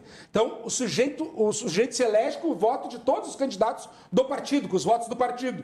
E, portanto, uma ideia de mandato pertencer ao partido. Uhum. Numa eleição majoritária, não. Numa eleição majoritária, ele é eleito por ser o mais votado. E por isso que a lei hoje estabelece que a fidelidade partidária, depois de muita luta, se aplica apenas para o sistema proporcional e não se aplica para o sistema majoritário. E mudar isso seria um grande equívoco. Muito bem, tá aí. Deixa eu puxar mais um trecho aqui, pai, e em seguida a gente vai ter o retorno do, do José Paulo Cairoli. O projeto determina que os votos em mulheres, indígenas e negros valem por dois para efeitos de distribuição dos recursos do fundo eleitoral. A medida tem o objetivo de aumentar a participação dessa população na política, ou seja, mais mulheres, mais uh, integrantes da população indígena e mais negros. O que, que representa isso? É porque hoje o, o fundo partidário, o fundo, o fundo, Especial de Financiamento de Campanha, os fundos em geral, eles são distribuídos numa parte igualitária uhum. entre os partidos e numa parte imensa maioria, Fundo Especial de Financiamento de Campanha, o FEFEC, o igualitário é 2%. O fundo partidário igualitário é 5%. O resto é proporcional de acordo com o tamanho dos partidos. Isso envolve tanto representação no Congresso, mas especialmente o número de votos que obtiveram para deputado federal. Há aqui uma mudança. O que, o que o Código Eleitoral primeiro estabeleceu é contar em dobro para o fundo uh, eleitoral os votos obtidos por mulheres e negros. Uhum. Agora, com a aprovação de um destaque hoje, a gente tem uma única parlamentar indígena uhum. no Congresso Nacional. Então, com o destaque aprovado hoje, é um pouco diferente de mulheres e negros. Uh, o número de indígenas eleitos contaria em dobro. Então, no caso. Não é só votos, é eleitos. Não, aí é eleitos, é diferente. É diferente do que tem de mulheres e negros. Mulheres e negros é o número de votos, votos. pelos candidatos, mulheres e negros, uhum. contar em dobro para esse financiamento de campanha. Aqui não. Aqui o aprovado hoje no destaque é o número de indígenas eleitos vai ser contado em dobro. Então, no caso, hoje tem uma única indígena eleito. É como se ela contasse como dois deputados federais para fim de distribuição do fundo. Que ficar é um claro pessoal, né? Para fim de distribuição de verba da manutenção do partido. Isso, não, não tem significa... peso de dois Isso. numa votação. Não significa que, que, o voto dele valha por, por dois, dois, na claro. eleição. É. Não é isso. E nem que, num, num projeto, né? Não vai votar na PL e dizer, ah, o índio, o negro, a mulher votou ali e teve peso de dois. Não, é para é, é apenas, e o dos índios é apenas para discutir, é, apenas para dos indígenas fundo partidário. Partidário. Então, o número de eleitos contado em dobro para distribuição do fundo partidário da parte proporcional. Isso, isso é interessante para hum, cada vez mais hum, ressignificar a política do seu perfil, né? Uh, matizando com perfis que melhor representem a sociedade, mas isso também não impulsiona um pouco das candidaturas fake o partido se obrigar a lançar indígenas, se obrigar a lançar personagens talvez que sejam não políticos ah, ou pessoas trabalhadas, forjadas para uma vida pública, mas fortalecer aquelas candidaturas de famosos, assim, né? Como a gente do indígena um pouco diferente, porque é dos uhum. eleitos. Então, uhum. uma candidatura que não seja de uhum. fato é, não vai não operar vai em nada. Uhum. Agora, uh, de mulheres e de negros, a gente tem uma série de, de, de, de mudanças legislativas ao longo do tempo e inclusive interpretações pelo TSE que estabelecem isso de alguma maneira, quando se cria a cota de gênero. Nenhum partido pode registrar como candidato mais de 70% de um gênero e menos de 30% de outro gênero. Uhum. Isso é uma forma de tu inscrever candidatas mulheres para participar. Agora a gente tem o famoso laranjal. Muitas candidaturas laranjas que são feitas para preencher essa previsão legal que se eu tenho. Uh, eu não posso registrar o maior número de homens se eu não registrar pelo menos 30% de mulheres. Então vou ter que ter. Então tinha, tem que é. registrar. Tem que registrar isso faz. Bom, já que eu tenho que registrar para o homem ser candidato, eu registro uh, alguém que não é de verdade, sim, de faz de conta. Mas também não abasteço ela, não, não, não, não faço a campanha ela. dela é- decolar. É, é, o famoso, né? Echa la lei, echa la trampa. echa la trampa, echa la lei. Aí se fazia isso das candidaturas fictícias. Aí se começou a estabelecer, olha, pelo menos 5% do fundo partidário tem que ser uh, uh, gasto com uh, programas de participação da mulher na política. Do fundo partidário, 30% distribuído para candidatas mulheres. Uhum. E agora, a partir da eleição de 2020, que foi um desespero para todos, porque não tem essa previsão legal, mas por interpretação do Tribunal Superior Eleitoral, também para candidaturas de afrodescendentes, de negros também. Então, hoje tu tem um recurso que é carimbado do Fundo Especial de Financiamento de Campanha para candidaturas de mulheres e para candidaturas de negros. Então, agora não basta... Ah, eu, eu, eu em princípio não precisaria eh, registrar nenhum candidato negro que eu tenho cota de gênero, uhum. pelo menos 30% de um mesmo de um, de um, gênero, de um gênero, que no caso foi uma forma de participação das mulheres das na mulheres, política. Claro. Quem sabe daqui a um tempo seja uma proteção para os homens. Uhum. Mas hoje é verdade que a política é machista e é uma forma de fomentar a participação das uhum. mulheres. Uhum. De negros não tem essa cota. Só que agora eu tenho um valor significativo que é para candidaturas de negros. Então, se eu não tiver candidatos negros, esse recurso eu não vou poder utilizar. Então, se fomenta também candidaturas de negros. E aí teve toda uma discussão, que a gente sabe que a, a, a, representatividade é diferente, por exemplo, no Rio Grande do Sul e na Bahia. Uhum. Então tu não tinha previsão legal para isso. Foi um entendimento do TSE. E os partidos questionaram, inclusive aqui no Rio Grande do Sul olha, esse percentual estabelecido não é um percentual representativo da população do Rio Grande do Sul. Então, esse é um ponto que ainda tem muita água pela frente, mas é uma forma de tornar o, parlamento mais representativo. Uhum. O Van Heijbroek, no livro Against Elections, contra as eleições, tem em português, ele dizia, olha, a democracia representativa eleitoral por eleições, ela tem 200 anos num universo de 2.500 anos de democracia, também poderíamos considerar, entre aspas, representativa. Uhum. Na Grécia, sorteio. Uhum. Em Veneza em Florença, Idade Média para Renascimento, sorteio. Em Roma, sorteio. Muitos sorteio com eleição. Ele diz que a eleição forma uma representatividade oligárquica.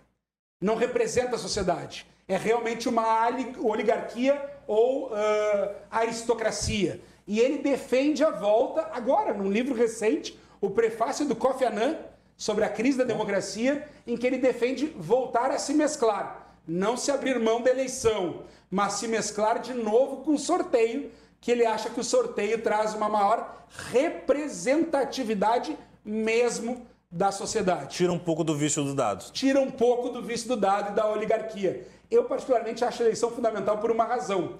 Porque a eleição é a forma que tu tem de fazer o mandatário prestar contas para o eleitor é. e ter responsabilidade com o seu mandato. se ele não fizer isso, daqui a quatro anos, ele não volta.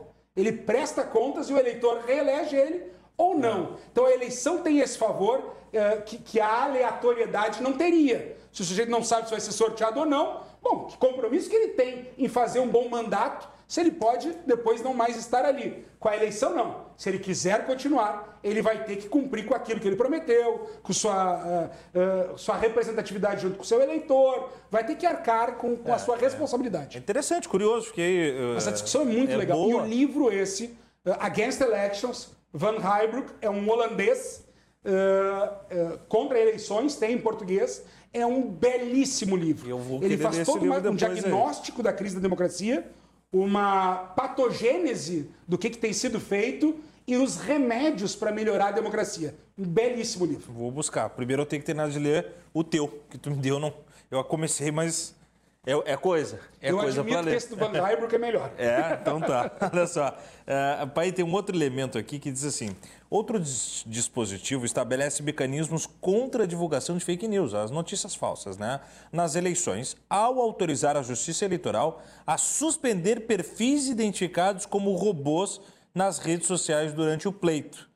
contrários. Os únicos partidos que se manifestaram contrários ao texto foram o Partido Novo, a Rede e o PSOL. Na avaliação do deputado Marcel Van Hatten, o projeto foi analisado sem garantir uma discussão aprofundada. A gente tem até uh, um, um, trecho de uma postagem do deputado Marcel Van Hatten, se a gente já tiver, podemos jogar na tela para a gente ler uh, o texto ipsis literis, né? O deputado federal Marcel Van Hatten defende a retirada de pauta do novo Código Eleitoral e, entre os inúmeros problemas do projeto, destaca a volta da propaganda partidária obrigatória. É, abre aspas, preocupa porque justamente ela foi justificativa para a criação do fundão que somos contra. Primeiro aqui, então gostaria de desdobrar sobre esse texto da fake news. Depois, essa curiosidade de que às vezes me chama a atenção que os antagonismos acabam votando junto em algumas situações e, e isso é curioso. E o papo que a gente estava tendo com o Cairoli, o Cairoli ficou sem bateria, já já ele está voltando. Mas o pessoal e o novo votando junto é uma coisa que eu acho curiosa. Com, com, no meio do sanduíche tendo a rede ainda ali, eu acho bastante curioso. Mas e aí, a história das fake news aí, ô pai? O novo, primeiro, ele vive um momento eh, muito conturbado, é, eu diria. É. Tiago, dá para ver recentemente, aqui no Rio Grande do Sul, o novo, no seu comitê, na sua comitê de ética, uhum. expulsou o vereador Marcon de Caxias, uhum. que é o primeiro suplente de deputado federal do Novo, que é o primeiro suplente do Marcel. Uh, há um, um, evidente crise dentro do Novo entre uma ala mais amoedista mais do Amoedo, do, do, é. do, do Diretório Nacional, e uma que envolve os mandatários. Uhum. Salvo engano, dos oito deputados federais do Novo, apenas um acompanha as ideias do Amoedo e os outros sete, se não os oito, são contrários inclusive o deputado Marcel, que tem feito toda uma, uma mais manifestação. alinhado ao bolsonarismo do que ao amoedismo. É, menos alinhado ao amoedismo, ah. especialmente agora com as manifestações ah. do dia 12, que ele foi absolutamente contrário, por entender exatamente nessa linha que está ah. falando, de que seria algo mais à esquerda uhum. do que ele seria. Mas, mas isso realmente tem alguns aspectos na legislação eleitoral que a gente vê entre Novo e PSOL, Novo e Rede, em algumas questões que não sejam ideológicas. Uhum. E isso tu pode ter. Então, de alguma maneira, a volta da, da, da, da propaganda partidária, que foi algo que depois a duras penas caiu, porque isso tem um custo. Tem um custo para o Brasil. Uhum. Quando a gente fala em, em, em horário eleitoral gratuito, ou horário partidário, a gente fala em renúncia de receita no ano eleitoral de mais ou menos 800 milhões de reais, que é o horário que se paga para as emissoras. Uhum para utilizar aquele espaço que teria propaganda. Teria... Então é um gasto de recurso muito grande para o fundo, para o horário partidário. Então eu concordo com o deputado Marcel, a volta do, do, do, do horário partidário, que foi retirado, inclusive com essas discussões, seria um retrocesso. E a questão das redes sociais é, é, é uma dificuldade que a gente vai ter enquanto parlamento legislativo querer trabalhar de um assunto que é muito mais dinâmico do que o processo legislativo é difícil. Isso já tem também uh, um destaque, é o destaque 19, que trabalha em relação à questão de moderação de alcance de rede. Então, essa discussão ela ainda existe. Como tu conviver num mundo que a gente tem de redes sociais, aliás, nessa questão também do livro que a gente estava falando, o autor diz: olha, o sufrágio eleitoral como nós temos, ou a democracia representativa eleitoral como nós temos, ela é muito diferente da sua criação porque quando ela foi criada lá atrás não tinha uh, sufrágio universal. Uhum. As mulheres foram votar no início dos 1900. Uh, eh, não tinha partidos políticos como nós temos hoje. Mas mais do que isso, não tinha mídias sociais como nós temos hoje. Então as mídias sociais talvez sejam hoje o grande mistério e o Congresso Nacional tenta disciplinar alguma coisa que eles não conseguem ter controle. Então, cada lei que se faz para discutir isso e se fez na LGPD, uhum. se fez agora na mudança da LGPD, uh, numa medida provisória do Bolsonaro. Quer dizer, essa discussão ela ainda vai dar muito pano para manga e é realmente difícil, porque tem que saber conviver com essa democracia em que hoje nós não temos um emissor e vários receptores. É. Tu tem vários emissores e vários receptores. E isso revê o papel da mídia, isso é. revê o papel dos partidos, isso revê o papel dos políticos, isso revê o nosso papel enquanto cidadão e enquanto eleitor. Mudando um pouco a pauta, Carol, aproveitando o teu retorno, é... o Paim até comentou né, na, na, lá no início do programa o quanto a base do governo Sartori e Cairoli foram o sustentáculo para uma série de tomadas de decisão para que o governo do Leite tivesse, vamos dizer, a pista livre Né? Como é que você faz a avaliação do governo do Estado hoje? Como é que você entende assim, essa, essas possibilidades, especialmente no, nessa, nessa matiz de privatizações que parecem uma, e equilíbrio de contas, que são duas uh, das grandes, dos grandes bastiões do governo Eduardo Leite? Eu acho que dentro da política é, são evoluções e a gente cumpre um papel dentro desse processo. Então, nós iniciamos nosso governo, nós efetivamente provocamos ao conhecimento da sociedade, inclusive de muitos entes políticos que desconheciam a situação real da economia do Estado do Rio Grande do Sul. Foi preciso ter muita coragem do governador do Estado do para poder colocar isso como uma pauta principal do início do nosso governo, a situação financeira do Estado do Rio Grande do Sul, para mostrar que, da forma como estava, nós não tínhamos capacidade de produzir um, uma prestação de serviço adequado para a sociedade com os impostos que, que a sociedade paga. Então, me parece que isso foi um avanço importante e foi um debate que aconteceu, que permeou a sociedade, mas que foi debatido na Assembleia do nosso Estado. Uhum. Então, nós evoluímos politicamente nesse debate. Eu acho que o nosso governo foi o precursor dentro desse processo de fazer uma gestão mais aberta, onde as pessoas pudessem efetivamente tomar posições e opinar. É, tivemos uma, uma, uma, Assembleia ainda num conceito de muita rigidez, de uma, um segmento da esquerda muito contrário a tudo, é, que fez com que nós tivéssemos muito mais dificuldade dentro desse processo. Mas o importante é que o nosso papel foi de, foi de avanço. E aí, após o nosso governo, uma Assembleia já formada com menos menos posição contrária, tornou mais fácil dar continuidade àquilo que nós encaminhamos dentro de um processo natural de debate político, sem dúvida nenhuma, e de transformação do Estado do Rio Grande do Sul. Eu não vou dizer que foi uma continuidade, mas foi avanços importantes que nós iniciamos e que, de alguma forma ou de outra, nós deixamos isso estruturado, encaminhado, vide uh, o que aconteceu com a CE, que nós estávamos no nosso governo com essa posição, e que o MPSDB foi um partido que votou contra a liderança do, do atual governador, e que nós agora uh, avançou, amadureceu e viu da importância e da necessidade de fazer o que foi feito. E é assim, esse como diversos temas. Agora, também um processo de fiscal que nós estamos avançando, sem dúvida nenhuma. Eu participei ativamente dentro dessa renegociação das dívidas do nosso Estado e que seguramente para o próximo ano, fim do, do, desse mandato, nós seguramente estaremos fazendo uma nova estruturação da dívida pública do Estado do Rio Grande do Sul. Então, podemos dizer, o que a democracia exige é que se faça discussões, se faça embate e que a gente cresça deixando os extremos há um consenso, e sempre haverá um consenso nós, quando nós entendemos que é bom para o Estado e é bom para a sociedade como um todo.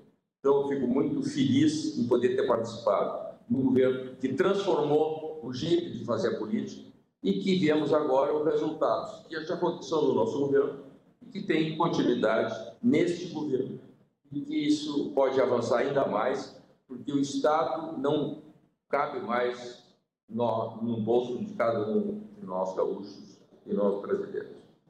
Carol, deixa eu aproveitar, eu, Paim, tivemos um, um naquinho a mais de, de, assunto aqui, eu vou te aproveitar em mais uma. É, aproveitando que você está na Expo Inter, acredito que você esteja até no parque ainda, você comentou, né? É, como é que está a Expo Inter nessa temporada? A RDC está fazendo uma cobertura Uh, bem desdobrado ao longo da nossa programação, começando lá de manhã e vindo até o Cruzando as Conversas. Segunda-feira mesmo, nosso tema foi Expo Inter, na próxima segunda será um rescaldo geral, mas a Expo Inter é o primeiro grande evento a retomar a, a, a, socialização de maneira geral, né? De, uma proximidade maior, de um evento de tons econômicos. Talvez ela seja o grande pulmão, ou pelo menos o grande símbolo de uma retomada econômica neste pós-pandemia, se a gente pode dizer assim, né? Uma, ou, ou pelo menos num tempo mais arrefecido. Setor, Como é que está a Expo Inter? Nunca parou uhum. aquilo que eu falei no início do, do programa, o nosso setor nunca parou com a pandemia, nunca teve nunca teve dificuldades, nós avançamos, tivemos uma produção muito boa, um crescimento uh, importante de faturamento de cada, de cada segmento, tanto no setor, uh, no setor hortícola, no setor de soja, no setor de milho, na pecuária. Então, avançou a geração de emprego, aumentamos a, a, renda, aumentamos os empregos em todos esses setores. Então, isso foi fundamental uh, porque nós nos dedicamos dentro desse processo. O que houve é uma mudança da forma de se vender. Nós começamos a trabalhar muito mais virtualmente, menos de uma forma presencial. Isso é uma evolução. E se olharmos a nossos leilões, eu faço leilões anuais, que eram todos presenciais. Nós, desde o ano passado, desde 2020, fazemos leilões é, virtuais e agora me parece que está consolidado. É muito mais fácil fazer o leilão, tanto para o vendedor como para o comprador, com um custo menor para o vendedor. Então, eu vejo que isto avançou significativamente para uh, esse nosso setor. Aqui na Expo Inter, é, sem dúvida, uma retomada das exposições. Nós temos duas exposições importantes do nosso estado. A Expo Direto, que não ocorreu esse ano, nem de forma virtual, e a Expo Inter. E hoje nós estamos fazendo uma Expo Inter de forma presencial, com menos uh, expositores, com menos número de animais, mas ela é extremamente avançando, extremamente boa, com controles rigorosos, uh, as pessoas conscientes da necessidade de fazer esses controles, uh, utilizando máscaras, com número determinado de pessoas em, em locais, em locais fechados. Então, a sociedade está muito consciente disso. Então, eu acho que é um avanço importante, muito mais de conscientização uh, do que envolvimento do poder público nesse processo, que eu acho que errou. O poder público errou porque ele resolveu tomar posições de, da liberdade do ir e vir das pessoas, isso não resultou em nada, resultou em prejuízo econômico para a economia do país e a economia do estado do Rio Grande do Sul. E eu acredito que daqui para frente vai cada vez mais se liberar dentro desse processo. A vacinação tem sido altamente positiva no país e muito positiva no nosso estado. Nós somos o terceiro estado eh, com melhores condições, com melhorias eh, na, na vacinação. Então, isto é fruto de uma conscientização da sociedade. Então, eu quero também parabenizar aqui aos organizadores da Expo Inter, a todos os promotores que souberam entender e souberam avançar dentro dessas Expo Inter, que o mais fácil seria mais uma Expo Inter não, não sendo feita. E aqui tem diversas marcas, muitas crianças olhando os animais, uhum. dizer, o urbano uh, conhecendo mais a atividade primária, isso aí é importante para o conhecimento de cada um, saber que a comida sai do campo, que tudo que é, tudo que é alimento para as crianças e para as pessoas é através do campo. Uh, isso eu acho que é um dado extremamente importante e eu valorizo muito o trabalho que vem sendo feito e que é feito ao longo do tempo aqui na nossa Expo. É, tem toda uma, uma cadeia produtiva que parte disso, né, Carol, que, que demanda um, uma sustentação de fato de, de, de, uma força econômica que vai muito além do agronegócio, né? acaba se desdobrando.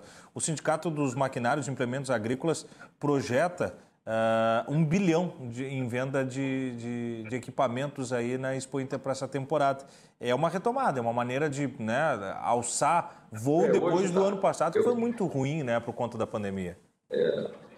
É muito, umas a máquina se, se vendeu ano passado, muita máquina, uhum. não vendeu na Expo Inter, mas houve um crescimento de vendas no ano passado muito significativo, uh, até com um custo menor, hoje ela cresceu muito, uhum. aumentou muito o custo das máquinas. E softwares avançados, né, Carol? Subiu muito.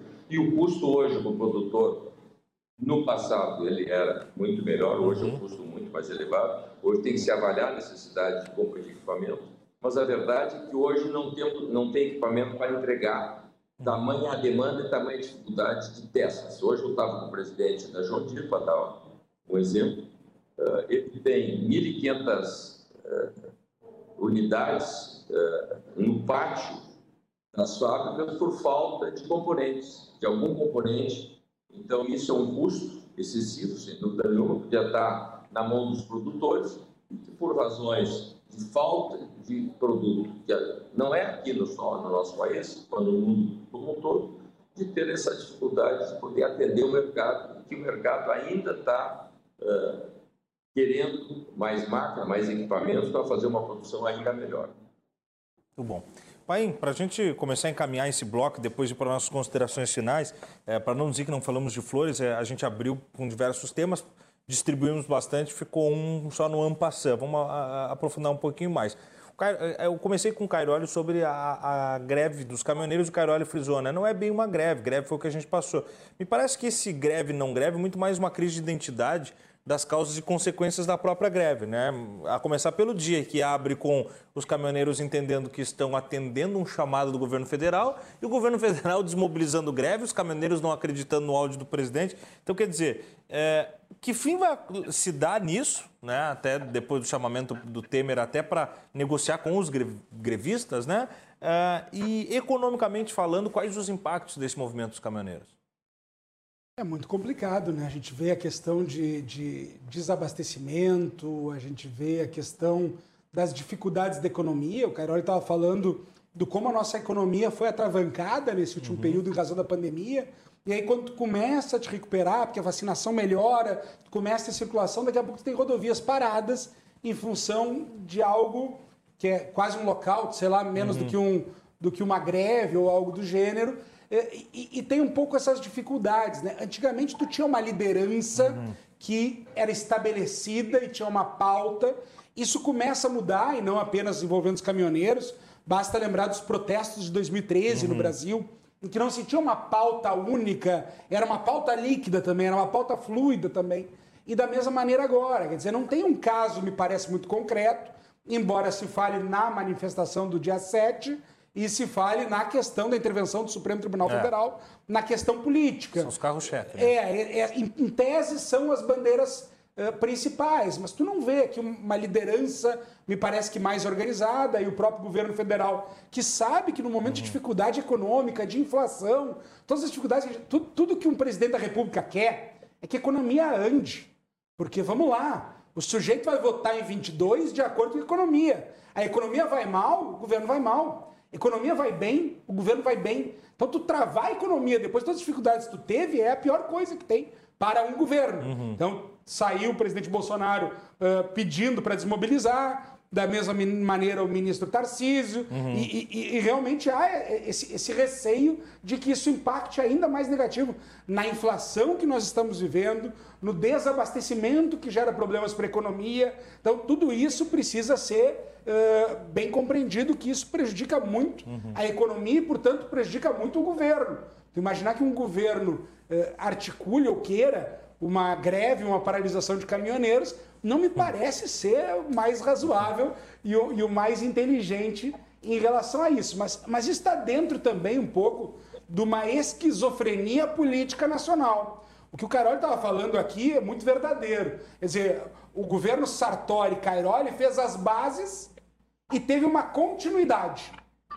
Não era o que a gente tinha, por exemplo, em 94 com a eleição do Brito e em 98 com o Olívio, algo uh, uh, diametralmente contrário. Totalmente. Ou uh, a Ieda em 2010, 2006 e o Tarso em 2010. 2010. Diametralmente o contrário. O que tu vê ali no governo Sartori-Cairoli em 2014 até 2018, tem uma continuidade no governo Leite Ranolfo a partir de agora, e da mesma maneira foi o que a gente viu em Porto Alegre, uhum. tanto no nosso governo como no a, governo agora Admitido, inclusive, pelo prefeito Sebastião Melo aqui comigo. Ele falou que muitas coisas seguem a esteira da, da, da prefeitura anterior. E muitas vezes é. tu precisa trazer uma pauta para quebrar o gelo. Claro. Ou para uh, eh, criar o clima. Uhum. Ou para uh, eh, desmistificar algumas coisas. Uhum. Então, de alguma maneira, tanto no Rio Grande do Sul como em Porto Alegre, nós não tivemos ruptura. Uhum. Pelo contrário, nós tivemos avanços e aí me parece que sobe-se um degrau sobe-se um pouquinho na escada, uhum. mas num terreno que é preparado com as condições que ficam melhores, especialmente em ambos os casos, para a relação executivo-parlamento e conseguir aprovar aquelas pautas que talvez sejam as mais difíceis. Não é o que a gente vê no Brasil. Uhum. O que a gente vê no Brasil é um governo Dilma, aí tem o impeachment, entra um governo Temer, nem candidato é, vem algo radicalmente oposto aos governos do PT, que é o Bolsonaro. Tem, e o que se vê em discussão goma, né? hoje né? é, a tentativa de uma terceira é. via dos mais moderados, mas é ou, ou, ou manter ou ir para o Lula. E, e isso gera, infelizmente, nível nacional, me parece uma dificuldade de construir os consensos uhum. mínimos, avançar nas pautas necessárias e fazer o que, na boa, é o racional, o lógico e o que o bom senso indica mas que a política às vezes tenta tumultuar um pouco. É teimosa, né? Mas, Cairoli, dando. Uh, ah, temos break agora? Vamos para o break então. Eu pergunto essa para o Cairoli na volta. Rapidinho então, nosso comercial, nós vamos para o último bloco do Cruzando as Conversas dessa quinta-feira. Você não pode perder. A gente volta já já. Deixa aí.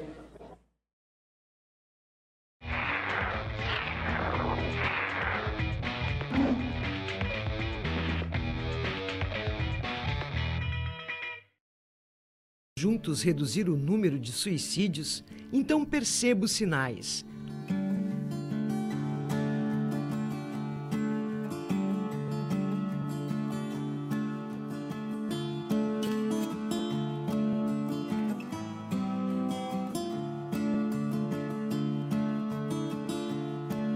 Ouça, leve a situação a sério, pergunte sobre tentativas anteriores, ganhe tempo remova armas, cordas e remédios.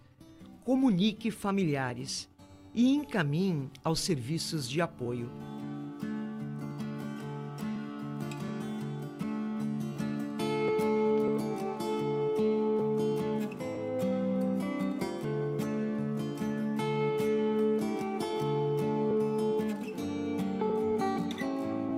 Azof BM, defendendo quem protege você.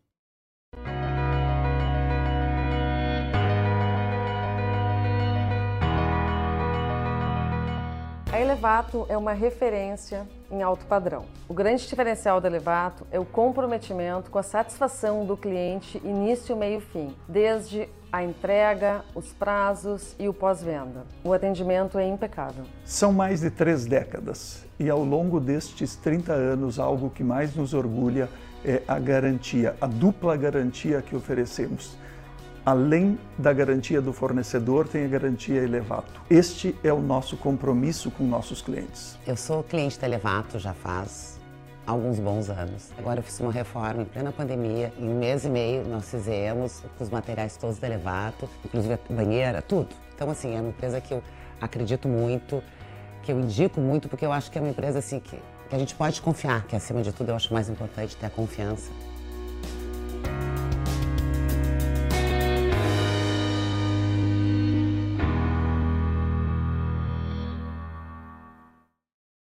Nas telas da RDC TV, você fica sabendo sobre as principais notícias para começar o dia.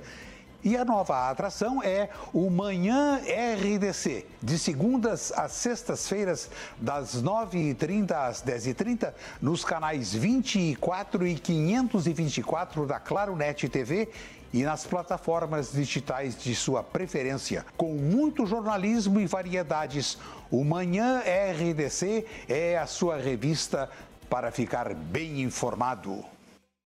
Manhã RDC. Oferecimento Corsan. Evoluir nos define. Governo do Estado do Rio Grande do Sul. Novas façanhas.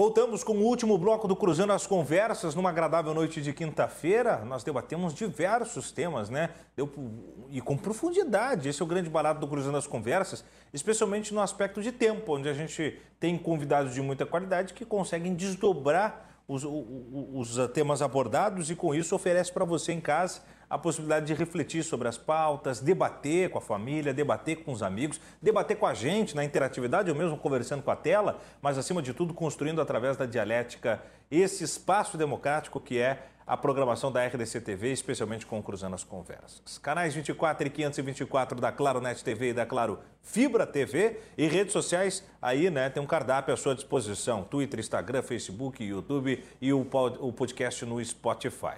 Oferecimento do programa Associação dos Oficiais da Brigada Militar e do Corpo de Bombeiros Militar, defendendo quem protege você. Vamos às considerações finais.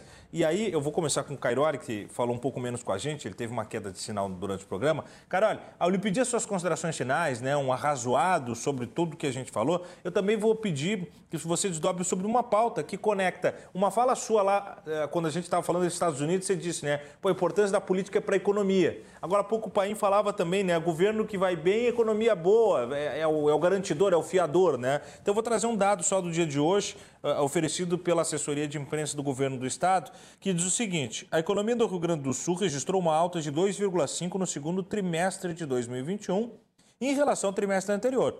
Os dados do PIB mostram um avanço de 27,7% quando a comparação é feita com o mesmo período do ano passado. Então, nas suas considerações finais, gostaria só que você eh, desdobrasse um pouquinho, pincelasse para a gente uh, quais, são, quais são esses ares para esse pulmão para um crescimento do PIB do Rio Grande do Sul nessa temporada. E muito obrigado pela sua colaboração. Seja sempre muito bem-vindo ao Cruzando as Conversas. Bom, primeiro gostaria de agradecer a oportunidade de estar falando com o Gustavo Paim, que eu admiro, gosto muito, como ser humano, como pessoa e como político, que emprestou para a cidade de Porto Alegre o seu equilíbrio e conhecimento político, que deu, sem dúvida nenhuma, a gestão do Marquesan porque talvez aquele ímpeto uh, de equilíbrio que ele soube dar, ao menos até o momento que ele pôde participar da gestão de Porto Alegre. Quando nós falamos num, numa melhora significativa do que o, o prefeito Melo tem feito, muita coisa ocorreu também no embate lá atrás, uh, na Câmara de Vereadores de Porto Alegre, naqueles projetos bastante polêmicos foram apresentados que acabou culminando com a reforma da Previdência e agora um avanço importante da privatização da Carris. Eu, de novo, é, essas ações de governos, eles bypassam os outros governos e acaba consolidando uma mudança no, no legislativo, mas, acima de tudo, por uma continuidade com um trabalho firme da, do prefeito, do governador que, dá seguimento um desses projetos. Falando sobre uh, a necessidade e a importância de ter, de a economia tem que ter uma, tem que ter uma política estabilizada, uma política estável, eu muito me refiro ao que acontece no país. Nós vivemos uma turbulência política muito grande, umas transformações muito grandes, e que isso aí acaba interferindo significativamente no dia a dia, nas incertezas do dia a dia, quando se fala em investimento de médio e longo prazo. E aí nós vemos o que acontece, a Bolsa teve um crescimento fantástico, e aí tem semanas que cai, que cai como está ocorrendo nessas últimas semanas, e o dólar se desestabiliza, e isso é, faz parte é, desses desarranjos que têm ocorrido na política nacional. Com relação ao Rio Grande do Sul, nós vivemos novamente um crescimento econômico muito alicerçado na atividade primária. Dizer, de novo, o setor primário tem gerado riqueza e renda para o nosso Estado. E parece que isso é importante dentro desse processo. Não vejo outra coisa a não ser o crescimento da atividade primária. E aí nós falamos que a indústria cresce, porque a atividade primária também cresce. A indústria cresce porque há um aumento da exportação então, tudo é decorrência dentro desse processo. Eu acho pouca interferência de parte do Estado com relação a esse processo. A verdade é que todos esses avanços que foram feitos ao longo desse final de ano passado e início desse ano acabam ocorrendo a partir do segundo semestre desse ano, mas muito mais ainda no próximo ano. Eu vejo isso significativo e vejo um, um, uma mudança que vai gerar melhor, melhor equilíbrio fiscal para o nosso Estado, eh, que é o que se busca eh, na política, que tenhamos um Estado mais equilibrado fiscalmente, para que ele possa cumprir com as suas metas, com os seus objetivos de dar uma prestação de serviço mais adequada à sociedade e que os empreendedores e os produtores vejam menos interferência que venha em prejuízo naqueles investimentos necessários e de crescimento econômico, que é fundamental para que os empreendedores acreditem no seu Estado, acreditem no seu país. Obrigado, então, José Paulo Cairoli, ex-vice-governador do Estado do Rio Grande do Sul, satisfação em recebê-lo no programa. E da mesma medida, sempre, já quase um colunista da casa, muito obrigado, Gustavo Paim, ex-vice-prefeito de Porto Alegre, e que quando, especialmente quando o tema é sobre sistemas eleitorais e tal, não tem outra fonte que, que eu peça para a produção recorrer. Então gostaria que a gente fizesse o arrazoado final, o acabamento, também fazendo um, um, vamos dizer, um panorama do que aconteceu hoje aí com a aprovação desse texto básico do novo código. Muito obrigado, Paim. Eu que agradeço, imenso prazer participar do programa, junto com o Cairoli, que foi um grande vice-governador do estado do Rio Grande do Sul, e, e souberam fazer, a, até no momento de crise da segurança, ele teve que lá atuar, e souberam fazer as transformações, uh, o equilíbrio, toda a questão financeira da dificuldade que o Estado passa, projetando o Rio Grande do Sul para um outro momento, permitindo que o governo Leite uh, pudesse dar sequência e avançasse em pautas importantes para o nosso Estado. E agora, falando de economia também, uh, o Cairoli, que é um produtor rural, também sou um criador de gado Gerse mais, mais humilde, mais, mais modesto, mas também um produtor rural com muito orgulho e, e sabe da importância que o setor primário tem para o Rio Grande do Sul, para a economia do Brasil como um todo. E, e, tu veja, tivemos uma super safra de grãos ano passado, a tendência é que esse ano se, seja ainda maior, e, e, e ver, mas ver as dificuldades que o produtor rural enfrenta. O Carol deve estar enfrentando muito isso. O adubo do ano passado e o adubo desse ano mais do que dobrou, porque é um insumo dolarizado, e isso o que impacta, o que preme uh, o produtor rural com todas as dificuldades que enfrenta. E por isso talvez o Carol fale muito de o governo não atrapalhar, porque às vezes o governo é um peso muito grande para quem quer produzir e fazer a economia circular. Às vezes, não fazendo nada atrapalha menos. Mas a gente sabe o potencial que o governo tem para melhorar as circunstâncias, as condições e aí gerar uma, uma, uma economia cada vez uh, melhor. Em relação ao panorama de hoje, do Código Eleitoral, só não falamos hoje sobre futebol, né, Tiago?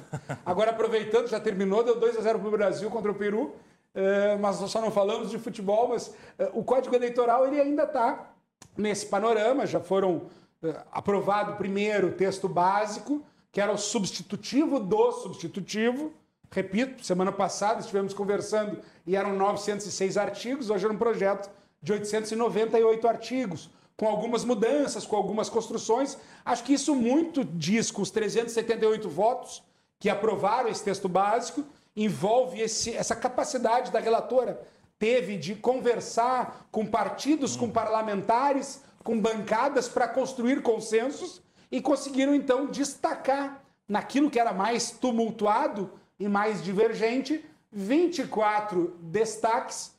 Votaram hoje nove destaques destaques importantes, que tinha essa questão dos indígenas eleitos para fundo partidário, tinha a questão do fim da quarentena, tinha, que estava sendo prevista de cinco anos para juízes, membros do Ministério Público, militares e policiais, eh, a questão de não se estabelecer a janela de migração partidária de dois em dois anos e sim manter a de quatro anos, não se retirar a inelegibilidade relativa à renúncia, mas foram votados nove destaques.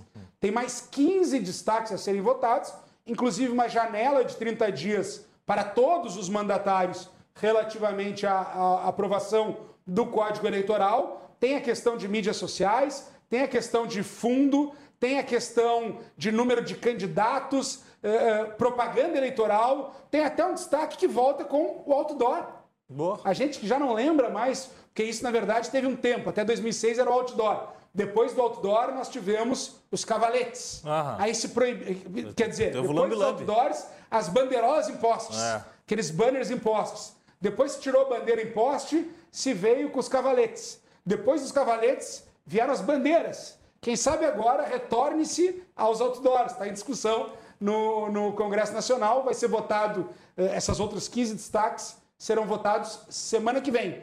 Então a pauta ainda está andando e não podemos esquecer que hoje também foi votado a questão da distribuição das sobras, uh, que quando não vou entrar aqui em sistemas eleitorais, mas enfim, quando há a distribuição das cadeiras pelo número de votos dos partidos, pelo cálculo do quociente eleitoral, não se preenche todas as cadeiras. Uhum. Aí tem a distribuição das sobras. Hoje se mudou também uh, esse cálculo das sobras, tem que cada partido para disputar fazer pelo menos 80% do quociente eleitoral, mas essa matéria vai para o Senado. Então, além das discussões na Câmara, nós vamos ter a continuidade das discussões do Senado, como teremos, por exemplo, da, da, da coligação nas proporcionais. Então, me parece que até pelo menos um ano antes da eleição, até 13 de, de, de outubro de 2021, de monotonia, o Congresso Nacional, em termos de matéria de reforma eleitoral e de reforma política, não vai viver.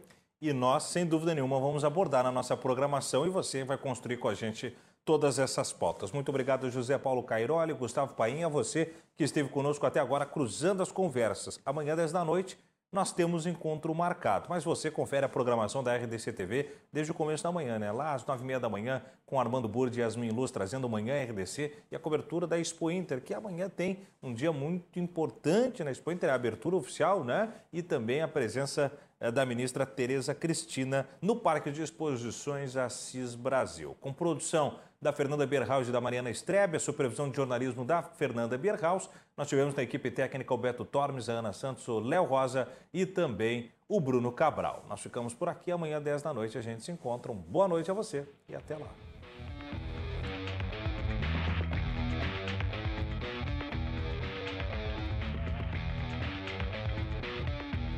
Cruzando as conversas. Oferecimento Associação dos Oficiais da Brigada Militar e do Corpo de Bombeiros Militar. Defendendo quem protege você.